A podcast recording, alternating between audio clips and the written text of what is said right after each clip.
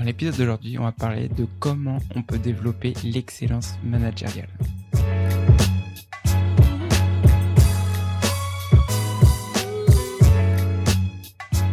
Salut, c'est Elric, cofondeur de The 16 Game, créateur de ce podcast et SDR manager chez Chili Piper. Aujourd'hui, je reçois Nandi Dossou, fondatrice de Prexcellence.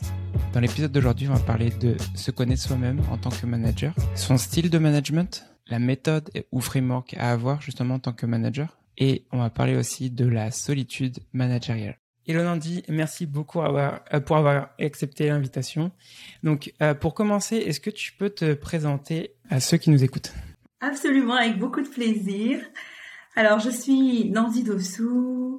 Après un parcours euh, au début de ma carrière dans le secteur financier, j'ai fait une reconversion dans le monde de la tech chez LinkedIn, où je suis restée quatre ans et demi. Une fabuleuse expérience. Puis j'ai rejoint la fintech Simpay comme directrice du comité du pardon, comme directrice du customer success et j'étais aussi au comité de direction. Et puis euh, en 2021, j'ai fait le saut dans l'entrepreneuriat où je m'épanouis maintenant en accompagnant les managers et les startups à l'excellence managériale. Et du coup, c'est le sujet d'aujourd'hui. Euh, ce dont on va discuter, c'est euh, on va parler de management et précisément toi, en fait, bah, ce que tu as fait aussi dans ta carrière, en fait, bah, pour avoir du résultat. Euh, bah déjà en fait, je, pour commencer en fait, j'aimerais bien euh, qu'on parle de comment toi t'es tombé dedans en fait dans le management déjà et euh, qu'est-ce qui t'a fait dire que tu voulais euh, bah, manager des personnes? Alors il y a une histoire marrante que je raconte sur mon site, web où je dis que j'ai découvert le management à 8 ans lorsque je suis devenue déléguée de classe. et pourquoi je raconte cette histoire? Parce que vous voyez, quand on, est au même niveau, j'ai envie de dire, euh, hiérarchique, en tout cas de fonction, avec ses pairs, et puis tout d'un coup, on a d'autres responsabilités.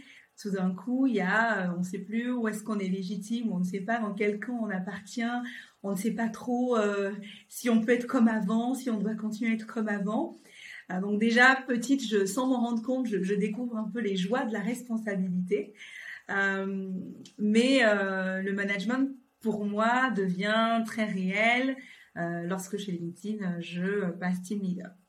Il faut savoir aussi que euh, je suis assez investie euh, dans le monde associatif, donc déjà, avant même d'avoir un rôle de manager dans le monde professionnel, déjà dans ma vie personnelle et associative, je manageais une équipe. Ouais, donc c'était une suite logique faite déjà de tout ce que tu faisais avant qui t'a amené à ça.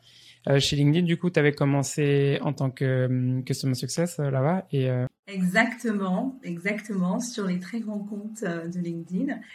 Donc, c'était l'équipe qui se développait. C'était la start-up dans la start-up. Donc, on était deux à Paris, moi et la sales très grand compte. Donc, je, gérais cinq grands comptes, mais sur le territoire monde.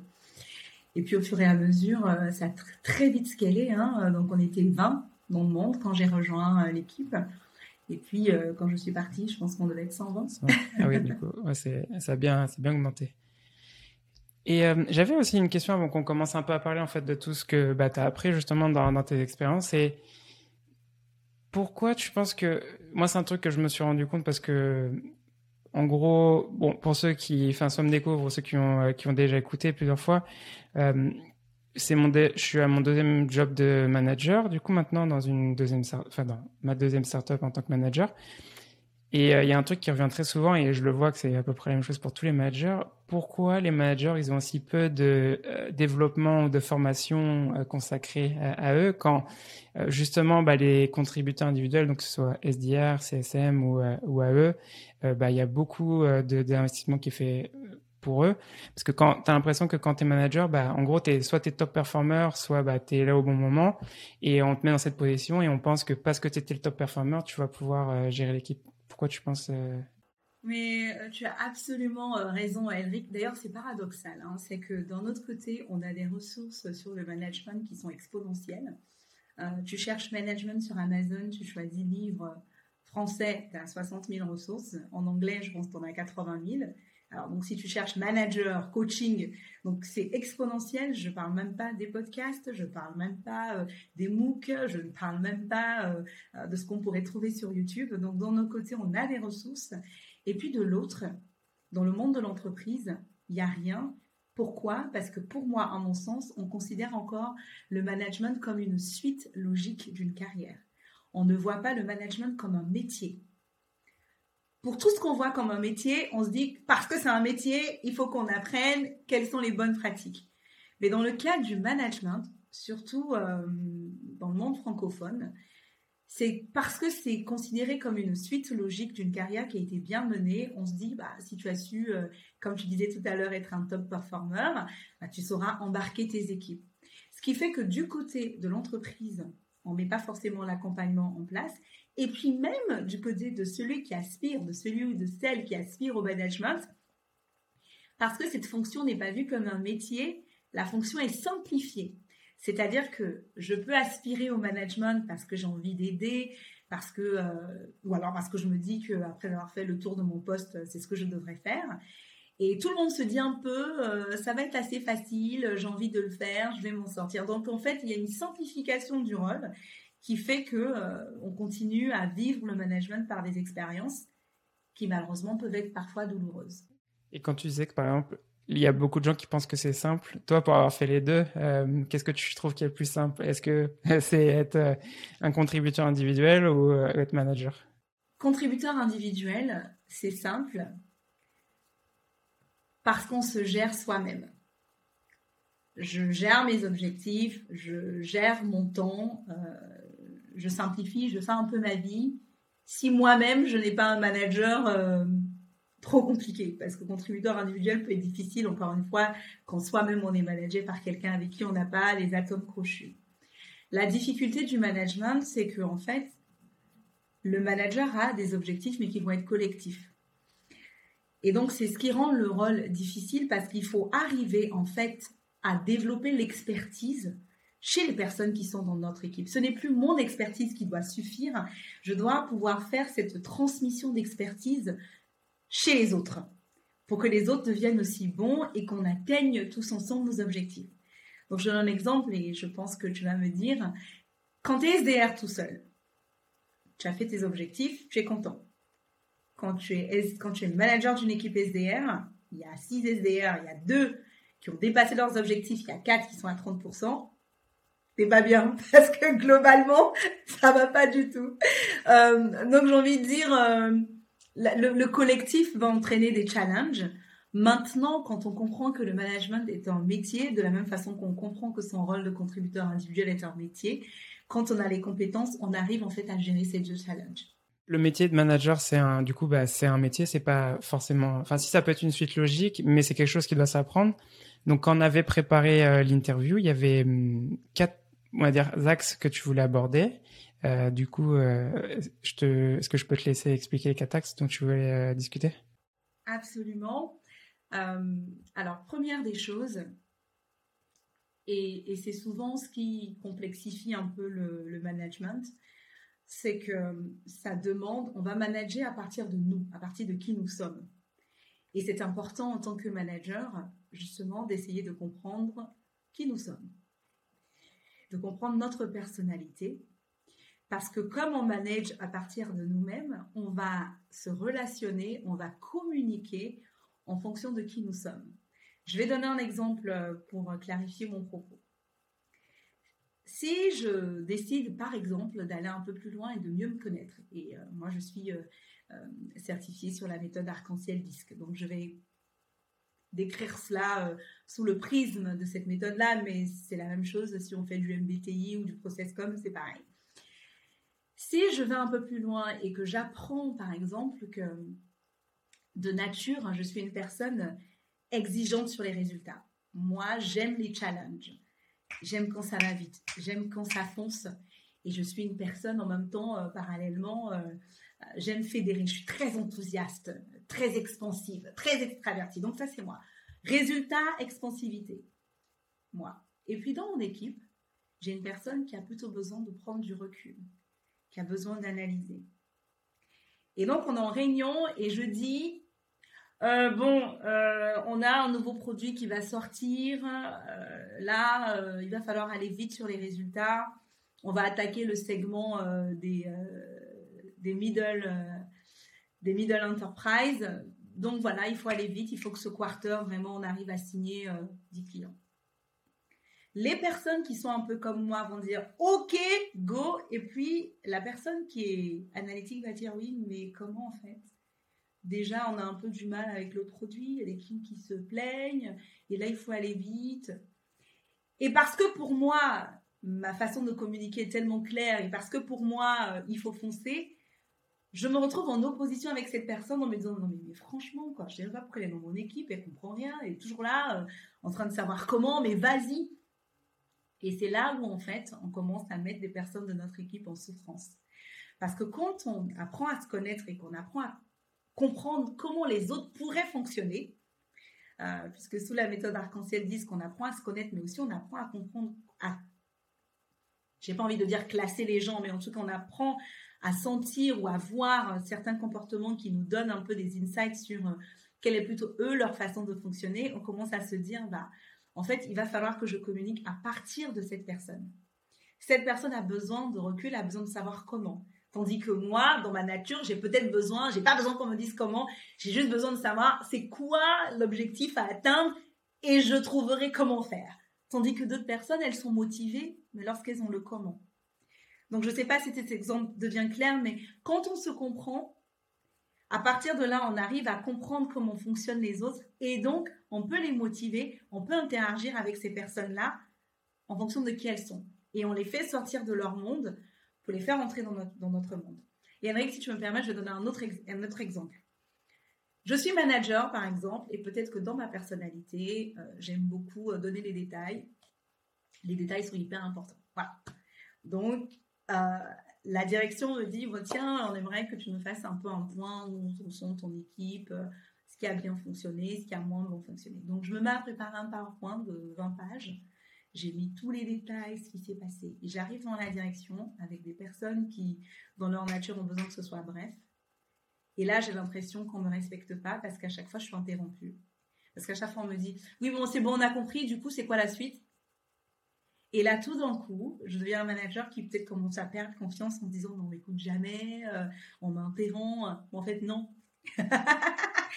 J'aime peut-être les détails en tant que manager, mais quand je me suis comprise, compris et que je vois comment les autres fonctionnent, j'adapte ma communication en me disant en fait tout ça, ils n'ont rien à tirer. Voilà ce dont ils ont besoin de savoir. Et s'ils ont des questions, j'ai mis tout en appendix. J'espère que je clarifie un peu ce premier élément de mieux se connaître. Et là, ce que tu viens de mentionner, là, de parler avec euh, bah, ton équipe supérieure, par exemple, ça me rappelle un call que j'avais dans mon ancienne boîte, justement, avec l'équipe, euh, euh, bah, justement, des VP et tout. Et on avait eu un call avec eux. Et justement, bah, j'étais arrivé en, mode à donner plein de détails. Et c'est passé exactement ça. C'est le feedback que j'ai eu, c'est non, faut que tu ailles beaucoup plus vite que ça. C'est faut que tu euh, tu donnes tes résultats et si on te pose une question, tu réponds. Fait, ok, bon.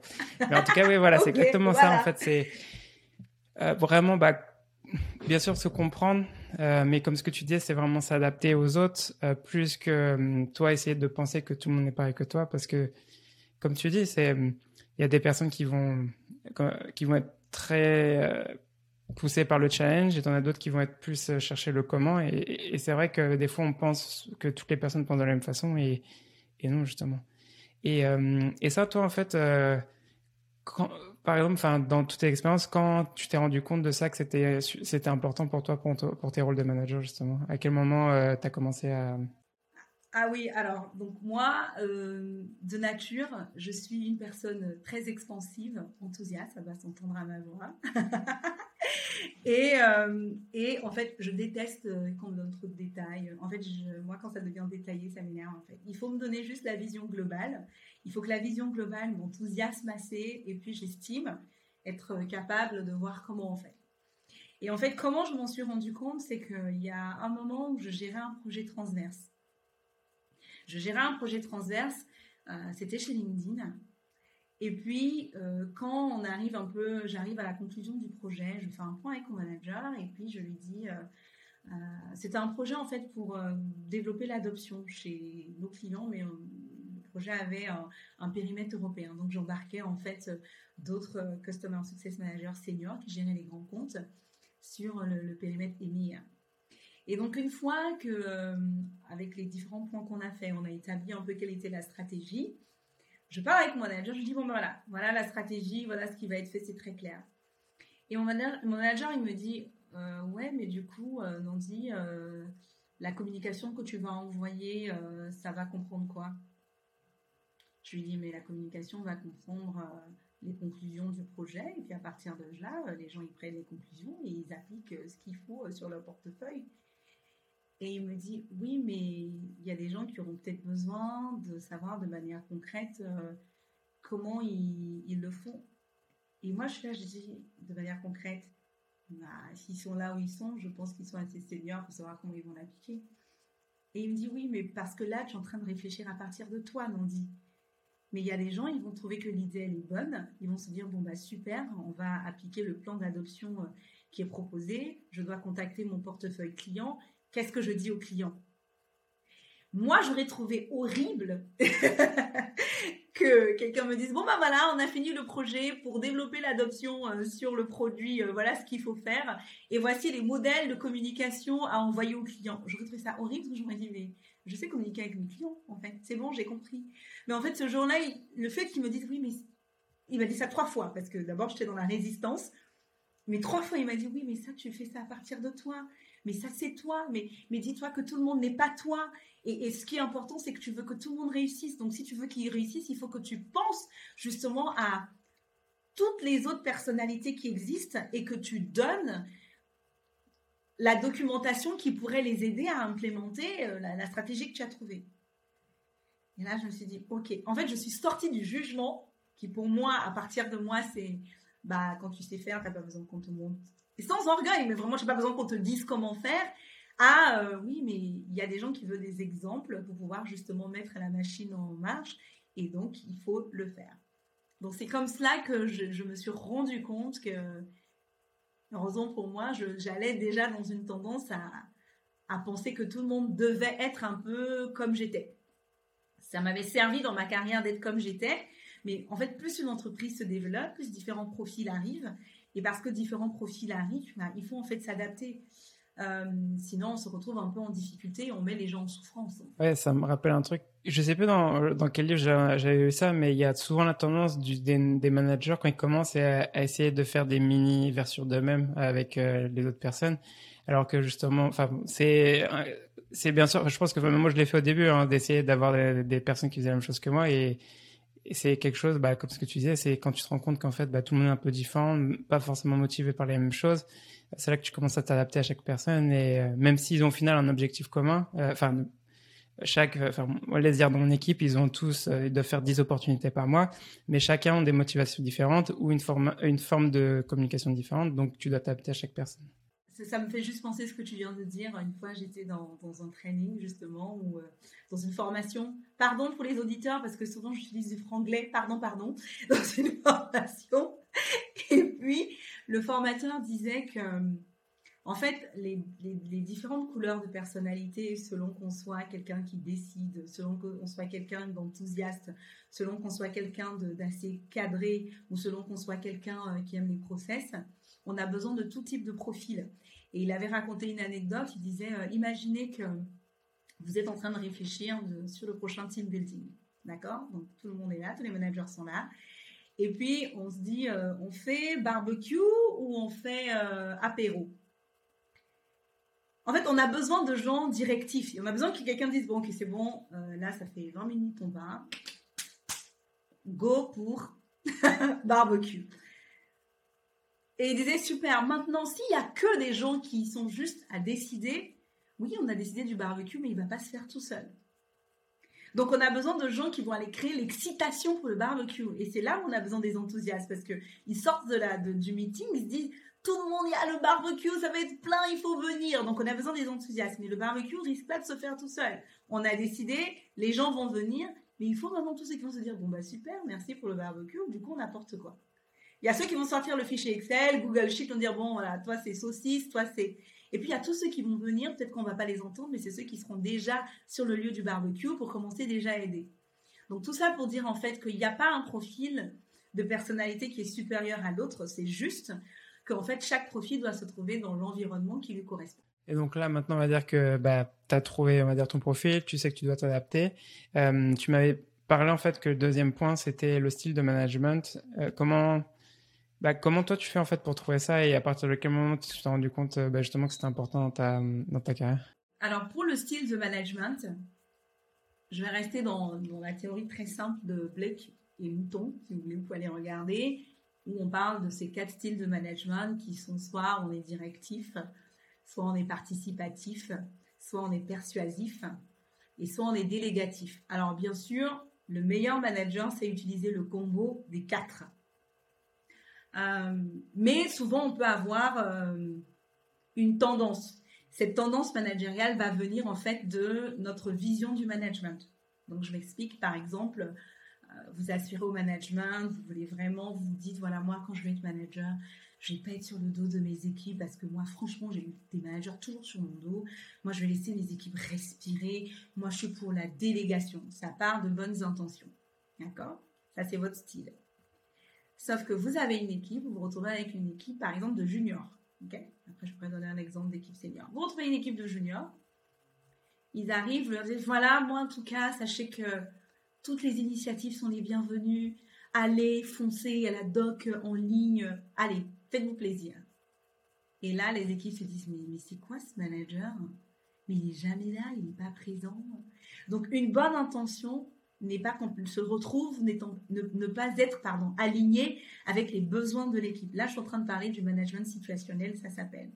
Donc, quand on est dans une équipe avec des personnes qui n'ont pas encore la maturité au niveau de l'expertise, parce qu'ils démarrent, soit parce qu'ils sont juniors ou alors ils démarrent sur un nouveau périmètre, ces personnes ont besoin de direction.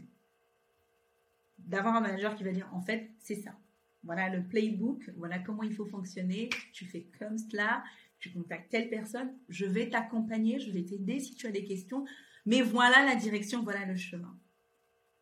A contrario, je suis un manager euh, directif naturellement. Par exemple, je peux être une personne, euh, j'ai tellement l'expertise de ce que j'ai fait, donc mon naturel, c'est de toujours vouloir trouver les réponses pour tout le monde. Sauf que en face de moi, j'ai une équipe qui est un peu senior.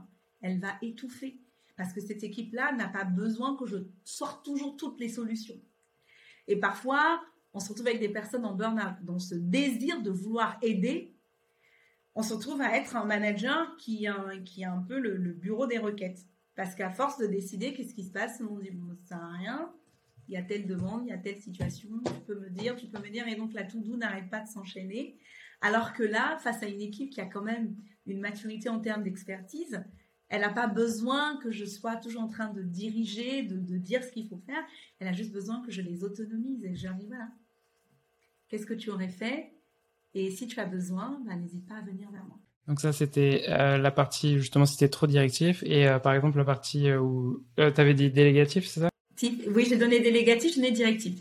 Donc, dans le management participatif, alors, pour simplifier. Quand on est, quand on a, on emploie un style directif, on l'emploie avec des personnes qui ont besoin d'être sécurisées. En fait, notre style de management doit être aligné aux besoins des personnes de notre équipe dans le contexte dans lequel on se trouve. Quand je suis dans une équipe qui a besoin de sécurité, parce qu'elle n'a pas encore l'expertise, donc le fait d'avoir une direction la sécurise, je vais appliquer un style qui va être directif, pas dans le sens autoritaire, mais directif dans le sens de donner des directions, des façons de faire. c'est de les, guider, de les guider en fait, de, leur montrer le chemin. Exactement, de les guider. Maintenant, je peux me retrouver avec une équipe qui a progressé, qui a, qui, a peut-être, euh, qui commence à avoir une certaine expertise dans le domaine, qui a aussi besoin de ma présence, qui a aussi besoin que je sois là. Ce dont j'ai besoin, c'est d'appliquer un management qui va être persuasif. C'est-à-dire que l'équipe ne va pas pouvoir avoir les compétences pour toujours tout faire, mais cette équipe a besoin d'être écoutée. Donc, je vais donner un exemple. Quand je prends mon rôle de, directrice euh, du Customer Success, j'arrive dans une équipe qui est restée six mois sans manager, j'arrive dans une équipe qui pas bien. Et avec tout ce qui s'est passé, le, fait qu'il y a des métriques, j'ai une équipe qui est en rejet des métriques, mais vraiment.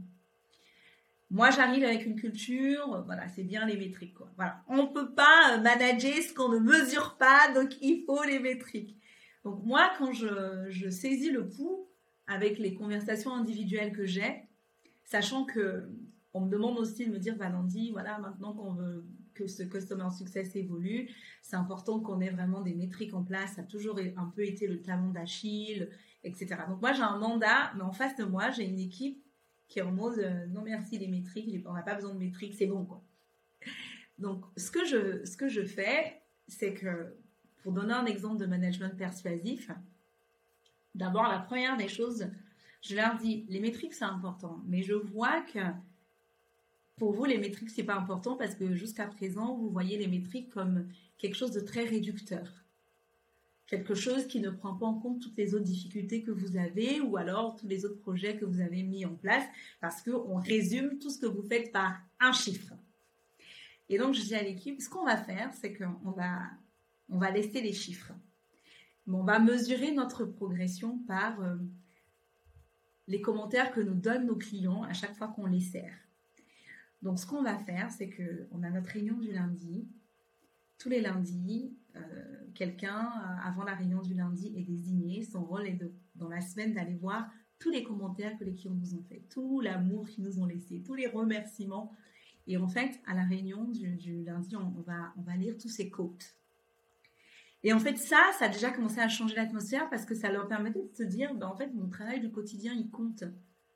En fait, euh, le support qu'on donne aux clients tous les jours, les problèmes qu'on résout, les difficultés, etc. Euh, mon boulot, c'est pas que des problèmes tout le temps, en fait. Il y a les clients qui prennent le temps de laisser des, commentaires très positifs qui n'avaient pas l'habitude de regarder. Et en fait, en les mettant sur ce chemin-là, j'ai dit, bon ben voilà. Au bout d'un certain moment, j'ai dit, bon, vous voyez que là, pendant un trimestre, hein, il n'y avait pas de métrique. Pendant un trimestre, c'était, vous voyez là, on a pu voir un peu comment on progresse. On peut voir les semaines où on a des commentaires, les semaines où on n'en a pas. Mais on ne peut pas fonctionner que sur des commentaires. On a besoin d'indicateurs. Parce qu'il y a des personnes qui peuvent être satisfaites ou ne pas être satisfaites, mais qui vont rien dire. Donc, quand on va avoir un chiffre, sachant qu'on sait déjà aussi ce qui se passe de bon, bah, ça va nous donner en fait la direction. Et à partir de là, parce qu'il y a eu tout ce travail de persuasion qui a été fait euh, pendant ce premier trimestre, les métriques faisaient sens. Je vois très bien ce que tu veux dire parce que nous, en fait, on est un peu dans le même type de management là actuellement parce que on a, hum, ça fait deux ans en fait euh, que l'équipe euh, de SDR fait pas de call call quasiment et on en faisait jusqu'à six mois, c'était pas obligatoire. Là, depuis six mois, on est recommencé.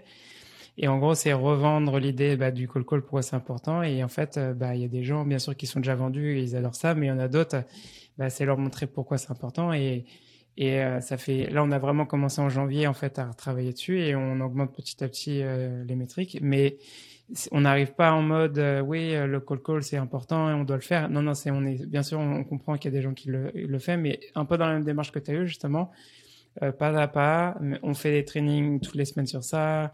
On fait des sessions de roleplay. On a des, on en parle beaucoup dans les one on one et en gros c'est petit à petit ça se fait, mais c'est ça se fait. Et comme ce que tu disais, du coup c'est c'est persuasif et c'est pas forcément directif parce que je sais qu'il y a certaines personnes elles ont du mal avec ça, mais on, leur donne les clés en fait pour pouvoir y arriver justement.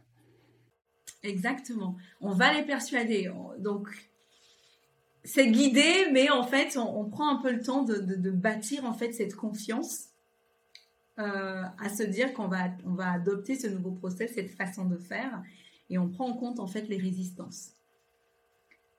Là où un management directif allait complètement échouer en voulant l'imposer directement. Là, on a parlé du directif. Euh, oh, pardon, là c'était euh, persuasif. Avant, on était sur le directif. Oui, on a délégatif. Fait le délégatif. du coup, c'est quoi le dernier? Le, participatif. C'est quoi le participatif justement? Donc le management euh, participatif, en fait, a pour objectif le besoin dans ces équipes-là, c'est le besoin d'engagement. C'est euh, pour engager les équipes. En règle générale, euh, on va être sur des équipes, en fait, qui ont l'expertise, mais qui ont vraiment besoin d'être écoutées. Donc on n'est pas sur des seniors qui pourraient vivre en toute autonomie, qui n'ont pas besoin de nous. qui ont juste besoin de nous sur euh, des éléments très stratégiques, mais qui ont vraiment besoin de commencer à se dire qu'on peut leur, faire confiance pour leur donner des choses à faire. Dans le management participatif, on veut créer de l'engouement. Les équipes savent déjà faire les choses. Euh, donc, ce qu'elles ont besoin, c'est que le manager les implique euh, dans les décisions, dans les façons de faire. alors c'est marrant parce qu'un jour je, faisais le, coaching d'une manager et, et qui m'a dit Nandi, moi le participatif j'ai essayé ça marche pas c'est bon on s'en sort pas vouloir entendre tout le monde faire participer tout le monde c'est bon j'ai déjà donné et, et je disais oui, je vois bien, mais en fait, il faut que ça s'adapte euh, à l'équipe, en fait. Je vais donner un exemple. Quand on doit, par exemple, euh, décider d'une roadmap, ou euh, de, sujets à tacler dans une équipe, là où le, le management participatif va prendre toute sa valeur, c'est justement de se dire, il y a peut-être des process à mettre en place, il y a des choses à changer, je ne vais pas, moi, en tant que manager, partir de tout ce que j'ai observé pour dire, bon, les amis, voilà où nous allons nous focaliser. Dans le management participatif, je vais dire, les amis, on a besoin un peu de, progresser, on a besoin de tacler de nouveaux sujets. D'après vous, quels sont tous les problèmes qu'on devrait tacler? Et on laisse tout le monde dire, oui, euh, Franchement, il n'y a pas de process euh, qui fonctionne entre nous et les sales. oui, euh, le process est nul avec la compta. On laisse tout le monde s'exprimer. Il n'y a pas de frein. Il n'y a pas de non-dit.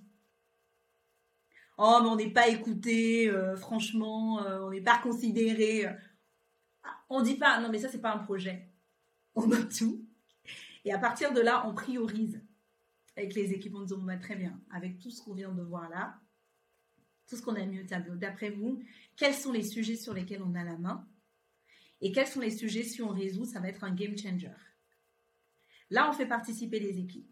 Donc, moi, j'ai déjà, j'avais déjà fait, j'ai déjà fait un exercice de la sorte avec mon, équipe. Et par exemple, euh, les personnes qui étaient dans l'équipe support on dit par exemple que oui, on dit on a un problème dans l'équipe, c'est que en fait l'équipe euh, onboarding, l'équipe qui intègre les, les gros clients, une fois qu'ils finissent l'onboarding, le client passe chez le support et en fait, on n'a pas de background de, tout l'onboarding qu'ils ont fait. On n'a pas toujours toute la documentation de tout ce qui a été mis en place. Et puis, en fait, souvent, ils finissent l'onboarding, ils disent avec le client c'est bon, mais nous, on n'est pas prévenus.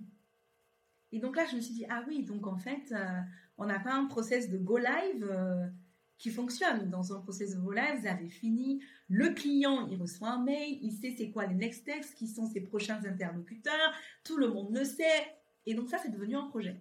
Un projet en plus rendu participatif, puisque j'ai dit aux équipes onboarding, très bien, dans votre équipe, qui va être le chef de file pour mener le projet et donc, j'avais pas besoin. Donc, c'est de, de participatif, c'est devenu délégatif, puisque une fois qu'on a cadré tout, il y avait un ambassadeur pour faire tout le process. Et c'est devenu après un projet transverse parce que bon, le marketing a été impliqué pour avoir des emails de go live magnifiques, etc. Donc c'est un exemple de projet participatif où on veut créer l'engagement, où on veut aller solliciter un peu les équipes parce qu'elles ont l'expérience du terrain. Faut pas l'oublier. Et euh, c'est bon de, de, créer des moments où cette expérience du terrain émerge parce que ça permet à tout le monde de bien fonctionner et puis ça évite aussi des frictions inter ou intra-équipe. Ouais, ça aussi, euh, ça, ça, te permet aussi d'avoir des idées peut-être que parfois tu n'as pas forcément euh, auxquelles tu pensé parce que justement, il y a souvent euh, ce qui est dit, c'est quand une fois que tu es manager, il y a certaines choses que tu vois pas parce que tu beau avoir tes métriques, tu as beau faire tes one-on-one, des fois il y a des trucs que tu vas pas forcément voir et il y a des gens qui sont sur le terrain qui vont les voir. Et, et du coup, là, on va passer sur donc le troisième axe qu'on avait préparé. Tu me disais que c'était bah, en tant que manager, il faut avoir une méthode, un, un framework. Euh, y a, moi, il y avait une question, enfin, si tu veux, je te laisserai commencer euh, comme tu veux, mais y a, moi, la première question que je me pose par rapport à ça, c'est à quoi ça ressemble la semaine euh, d'un manager? Combien de temps tu passes de temps avec ton équipe et combien de temps tu passes de temps sur d'autres projets? Alors la semaine de manager, ça va varier en fonction du rôle. C'est vrai qu'il n'y a pas de, de, semaine type. Ce sont des semaines qui vont être rythmées en règle générale par des réunions.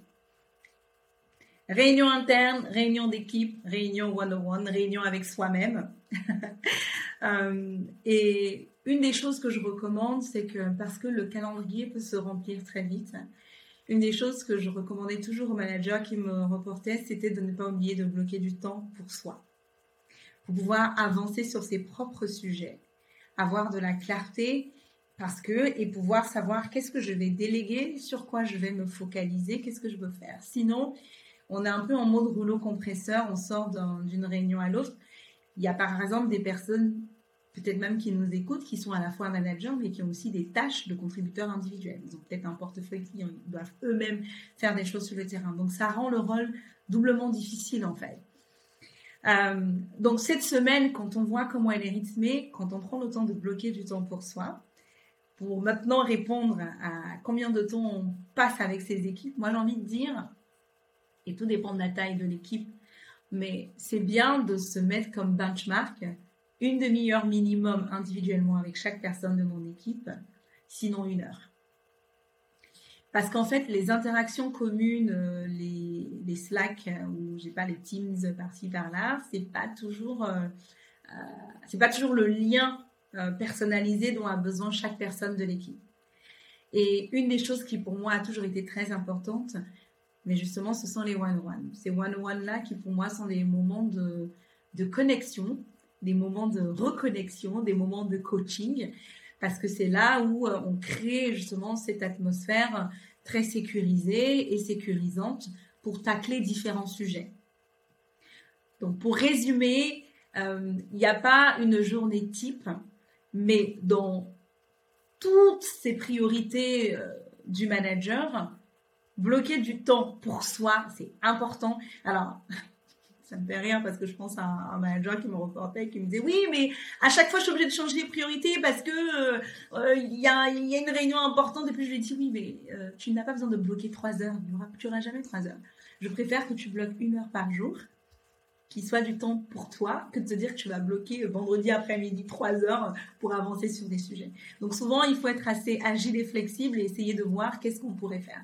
Et à partir de là, se dire, franchement, une heure, c'est idéal. Sinon, euh, il faut que mon équipe ait un temps euh, avec moi individuel d'au moins une demi-heure. Ouais, et là, ce que tu disais sur euh, le temps qu'il faut bloquer et tout, pour toi aussi, c'est il y, a, y a un des challenges que j'ai depuis que j'ai commencé, c'est toujours savoir sur quoi tu dois te focus parce que tu as tellement de choses, enfin, tu peux faire tellement de choses en fait que au final, si tu te bloques pas de temps pour les faire, bah, tu passes ton temps à faire tout à la fois et pas forcément prioriser ce que tu dois faire. Euh, après, j'avais une question par rapport à ça. C'était toi, enfin, là, ça fait deux ans qu'il y a le Covid déjà. Euh, qu'est-ce que tu penses de manager en remote versus en personne? Est-ce que tu as, vu une grosse différence? Moi, de mon côté, j'ai toujours fait en, remote, donc euh, j'ai jamais eu vraiment à le faire en, en, personne dans un bureau. Donc, est-ce que tu vois qu'il y a une grosse différence entre les deux pareil que toi. En fait, moi, quand je suis rentrée dans, dans la vie active après mon obtention de mon bac plus 5, j'ai eu deux ans au manager avec moi sur place. Et puis les dix années qui se sont suivies, ça a toujours été en remote. Très loin, quelque part aux US, quelque part en Californie. Euh, donc le remote, c'est un peu, ou même à Londres, hein, ça va toujours trop bien, mais ça, ça, a toujours été quelque chose un peu d'intégré dans ma façon de fonctionner. Ce que j'ai envie de dire, parce que c'est vrai que avant, le remote que j'ai connu avant, il y avait des moments de rencontre. C'est-à-dire que moi, j'ai vécu où euh, tous les trimestres, on allait se retrouver euh, la team email ensemble. Voilà, mon manager allait voyager, venir me retrouver. Donc, il y avait quand même des, des moments d'équipe ensemble. Aujourd'hui, avec ce qui se passe depuis deux ans, pour certains, c'est un peu plus compliqué. Très difficile de mettre en place une routine en place. On ne peut pas toujours voyager quand on veut. Donc on ne peut pas forcément voir euh, les équipes quand on veut, alors que peut-être c'était la routine d'avant où je fais un peu le tour des équipes euh, une fois par mois, une fois tous les deux mois. Ce que j'ai constaté pour un remote qui fonctionne parfaitement, surtout pour des personnes qui ont eu cette habitude du management en personne, c'est de vraiment se rassurer en tant que manager que les ressources qui permettent aux équipes d'être au maximum autonomes soient disponibles. L'un des bénéfices d'être ensemble, c'est que les équipes, quand elles ont des questions, elles ont toujours quelqu'un en face d'elles, pas loin à qui elles peuvent demander. Ah, tu, sais, tu sais où c'est mis? Je me rappelle pas. Ah oui, c'est là dans tel dossier. Oh, je suis en ligne avec le client Trucmuche. Euh, ça te dit Et là, quand on est tout seul chez soi, on va pas, euh, on peut pas dire je te mets en mute, je demande au client, euh, euh, je vais envoyer un Slack, mais la personne peut-être ne l'a pas vu, donc c'est compliqué en fait les communications synchrones. Et donc pour fonctionner dans ce mode asynchrone, c'est de mettre les ressources de réfléchir avec l'équipe de quoi on a besoin pour bien fonctionner. C'est quoi les questions récurrentes? C'est où se trouvent les choses? Je veux savoir ça, c'est ici. Je veux savoir ça, c'est ici. Je fais face à telle difficulté, voilà la solution. Créer un peu euh, euh, cet ensemble de bonnes pratiques pour que pour l'essentiel de l'activité, les équipes arrivent. Ça, c'est la première des choses. La deuxième des choses, si on a été un manager assez présent dans le sens... Euh, on avait l'habitude de prendre du temps avec chaque personne individuellement de l'équipe. C'est quelque chose qu'on va pouvoir continuer tout simplement en remote. Euh, l'un des travers et l'un des dangers, c'est de se dire, comme je ne les vois pas, de se sentir poussé, de vouloir multiplier les points. Ça, il ne faut pas le faire. Et si en tant que manager, on se retrouve à ne pas être en confiance, il faut d'abord se poser la question soi-même, pourquoi j'ai pas confiance que la personne chez elle n'est pas en train de bosser? Pourquoi? Ça vient d'où? Est-ce qu'il y a des faits? Qu'est-ce qu'il y a? Est-ce que c'est parce que moi j'arrive pas à bosser chez moi que je me dis que tout le monde n'arrive pas à bosser euh, chez lui? Il faut déjà se poser la question à, soi-même et ne pas multiplier, mais garder des moments de one-on-one, les réunions d'équipe et puis des moments de détente. Parce que ce qui rend le nouveau modèle remote parfois difficile, c'est que on peut facilement être dans une euh, démarche euh, activité, activité, activité, et il n'y a pas vraiment de moment en fait ensemble parce qu'on peut pas forcément se voir. Et donc c'est le moment de d'identifier des choses à faire. là je souris parce que je pense à un exemple. Il y avait euh, quand on était chez LinkedIn, on avait un, manager qui adorait à un moment au milieu de l'après-midi euh, faire des devinettes. Donc euh, il disait toujours it's riddle time. Je participe pas toujours parce que souvent j'étais sur quelque chose de concentré, mais en fait tout le monde adorait parce qu'on savait qu'à un moment d'après-midi, il allait juste euh, venir dans le groupe et dire euh, c'est le moment, etc. Lui, c'était un peu le, moyen de, créer un peu euh, une zone de décompression pour les personnes qui étaient un peu disponibles à ce moment-là pour, pour faire ça. Souvent, ça prend que deux minutes. voilà, donc réfléchir à cela. Et dernière des choses, ne pas que je sois trop longue. Quand on est manager, il faut savoir que on peut créer une culture d'équipe. Et c'est important de la créer parce que cette culture d'équipe va créer le, l'encre de confiance sur laquelle, que l'on soit en personne ou en remote, tout fonctionne bien. Et là, si tu veux, on va partir, on va partir sur la, le dernier point, justement, le, la le quatrième point dont on a discuté, donc euh, c'est la solitude managériale. Qu'est-ce que tu entendais par la solitude managériale? En fait, euh, quand on est manager, faut pas se dire qu'on fonctionne euh, voilà, je suis manager, j'ai mon équipe, euh, tout va bien. Oui, tout va bien, mais en tant que manager, on a aussi besoin de progresser. Et notre progression n'est pas toujours basée sur euh, ce qu'on sait ou sur ce qui est dit. Notre progression va être basée sur certaines choses qui ne sont pas dites, mais qui sont attendues. Euh, et donc, en tant que manager, c'est important de créer son réseau en interne son réseau en interne va être constitué de gens qui nous ont devancés dans cette fonction-là et qui savent des choses dont on n'a pas forcément conscience. Les choses à faire, les choses à ne, pas faire, parce qu'il y a des sortes de cultures qui existent et souvent on ne se rend pas compte et on, est complètement off, on ne voit pas. Ça ne veut pas forcément dire qu'on oublie qui on est, notre personnalité, mais c'est important de comprendre le contexte dans lequel on évolue. Donc avoir des personnes qui nous ont devancés pour pouvoir aller chercher un peu de l'information. Apprendre aussi à savoir quels sont les objectifs de notre manager. On peut avoir un manager dont l'objectif est euh, peut-être de, gérer un périmètre plus grand ou d'aller dans une autre équipe, par exemple. Et donc, quand on comprend quels sont les objectifs de notre manager, peut-être qu'on peut, l'aider à notre façon. Et à un moment, on aura aussi euh, un retour par rapport à cela plus tard quand on aura besoin. Donc, quand on est manager, on se dit toujours, OK, maintenant je suis manager. Avec qui je peux apprendre? Qui est un peu décisionnaire dans cet environnement-là si j'ai besoin d'une certaine initiative? Qui peut me donner des infos que je ne sais pas pour que je puisse mieux me relationner avec telle autre personne? Et puis apprendre aussi des autres managers. Ils sont peut-être pas managers dans mon périmètre, mais en fait commencer aussi à parler avec les autres et savoir sur quel projet ils bossent parce que certains, certaines belles idées transverses peuvent venir de ces conversations. Et donc, ce sont ces choses qui plus tard vont nous, propulser et nous aider dans les prochaines étapes de carrière qu'on va avoir. Il y a des gens, par exemple, je vais finir par cela, qui ne cherchent jamais de boulot. Pourquoi? Ils ont tellement su bâtir des relations qu'en fait, euh, toutes ces personnes avec qui ils se sont connectés, quand ces personnes évoluent, elles pensent à elles. Et c'est ainsi, en fait, que leur carrière progresse, parce qu'elles ont su, justement, euh, euh, créer ce réseau-là, mais pas de manière intéressée. C'est vraiment dans ce désir de dire, je veux bien faire les choses, et donc, je veux aider, mais aussi je veux comprendre ce qui se passe pour pouvoir, justement, mieux me positionner. Ouais, et c'est super intéressant ce point-là parce que c'est quelque chose que je, je faisais peut-être pas forcément dans mon premier job de manager et là que je commence à faire de plus en plus chez Chili Piper, aller euh, justement à rencontrer les managers des autres équipes ou en fait de comprendre que t'es plus en bas juste en bas et tu parles que avec ton manager mais c'est de parler avec l'équipe marketing de euh, là je travaille beaucoup avec le sales manager que force que j'utilisais pas forcément avant enfin que j'utilisais pas c'est pas forcément le bon mot utilisé mais plus parler beaucoup avec, le solliciter, et, comprendre un peu sur quoi lui il travaille pour être voir un peu justement voir comment on peut s'aider parce que c'est ses objectifs sont aussi alignés avec ce qu'on fait. Donc euh, et c'est exactement ça en fait. C'est là je me rends compte qu'au final euh, maintenant c'est plus de plus en plus travailler avec les autres équipes, pas juste euh, mon l'équipe SDR toute seule pour non et on, a les objectifs de Chili Piper mais aussi les objectifs des, autres, équipes.